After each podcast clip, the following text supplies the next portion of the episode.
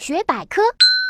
第一只恐龙是谁？它叫什么名字？目前已经知道的最早的一种恐龙叫做艾雷拉龙，它大约生活在2.3亿年前的南美洲。它大约有四米长，嘴里全是锋利的牙齿，所以它一定是一只吃肉的恐龙。艾雷拉龙可能是后来好多种恐龙的祖先呐。但是艾雷拉龙并不孤独，因为就在那个时候，地球上还有其他的恐龙，比如科学家已经发现了一种体型更小的始盗龙的化石。